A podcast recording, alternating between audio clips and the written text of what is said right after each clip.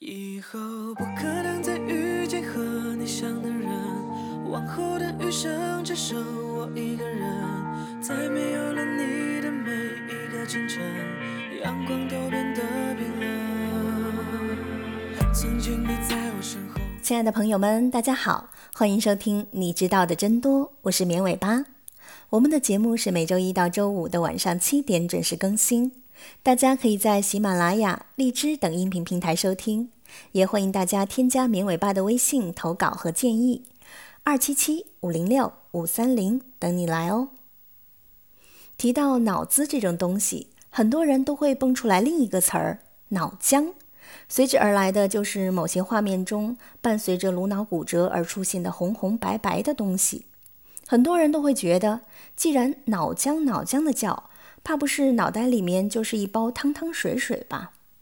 当然，对于广大吃货而言，脑子应该叫脑花。更多的关于脑子质地的形容是类似豆腐脑、豆腐、果冻之类。实际上，如果除去了大脑上的 N 层膜，而只是大脑实质的话，其实和很嫩很嫩的嫩豆腐差不多。不同的是，虽然脑子的核心可以是块嫩豆腐，但是脑子的外面是一层一层又一层的包着很多膜。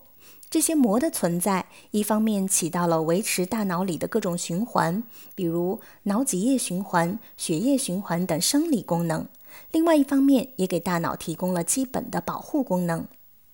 包裹大脑组织的三层膜，从内到外依次是软脑膜、蛛网膜和硬脑膜。此外，还有很多密集的动脉和静脉血管。这些结构对于大脑组织构成了一个基本的保护。而最坚固的保护还是最外面的颅骨，内圆形的结构和质地都能够提供相对可靠的保护作用。当然，这种保护肯定也是在有限度的正常情况下。但是这些结构并不能完全解释为什么摇晃脑袋不会导致脑组织变成浆糊，这还得继续分析。其实，脑子的周围是没有什么明显的空隙的。虽然一层一层的结构不少，但是脑子在颅腔里好像没有什么活动空间。我们从大脑真实的剖面图也能发现，大脑里的缝隙是有，但是真的很小，比鸡蛋黄在鸡蛋里的空间还要小很多很多。这也算是一种对脑子的保护措施了。想象一下。如果脑子的活动空间比较大的话，我们摇晃摇晃摇晃的给脑子一个速度，脑子岂不是就要撞来撞去？那可真就成了浆糊了。所以速度很关键。那脑子会不会像鸡蛋一样摇一摇变成金蛋呢？如果一个鸡蛋很容易就被摇到散黄，那大概率是这个鸡蛋不新鲜了。对于新鲜鸡蛋而言，想仅仅依靠手速摇晃来散黄是不可能的。因为这需要很大、很快而持续的摇晃力度，真要是把这种力度施加到人头上，这脑子还真的要受伤。只是因为前面所说的各种膜、各种血管的存在，不至于像鸡蛋黄那样化成一包汤水罢了。对于生活中的轻微摇晃，我们会感觉到头晕，这通常只是平衡器官的影响而已，和脑子没什么关系。如果力量再大一点，有个词大家应该都有听过——脑震荡。脑震荡是脑组织损伤中最轻的一种了，最主要的特点是受伤当时就出现短暂的意识障碍，也就是俗话讲的昏过去了。时间一般在半小时以内，可以自动恢复。但是恢复清醒之后，常常会出现逆行性遗忘的症状，也就是失去了受伤当时和之前一小段时间的记忆。对于临床和法医而言，如果没有出现这种比较短暂的可自行恢复的意识障碍和逆行性遗忘的话，一般是不会轻易诊断为脑震荡的。头部受到打击之后的头痛、头晕、恶心，甚至呕吐，是神经受到刺激之后的应激反应，这很正常，并不意味着就一定有确切的损伤出现。所以，很多人宣称的脑震荡，往往都还没有达到诊断的标准。绝大多数的脑震荡都可以自行恢复，也不会留下什么后遗症，没什么影响。但是也有遗留了部分严重神经系统问题的情况，但是通常认为这种其实本身就已经不是脑震荡了。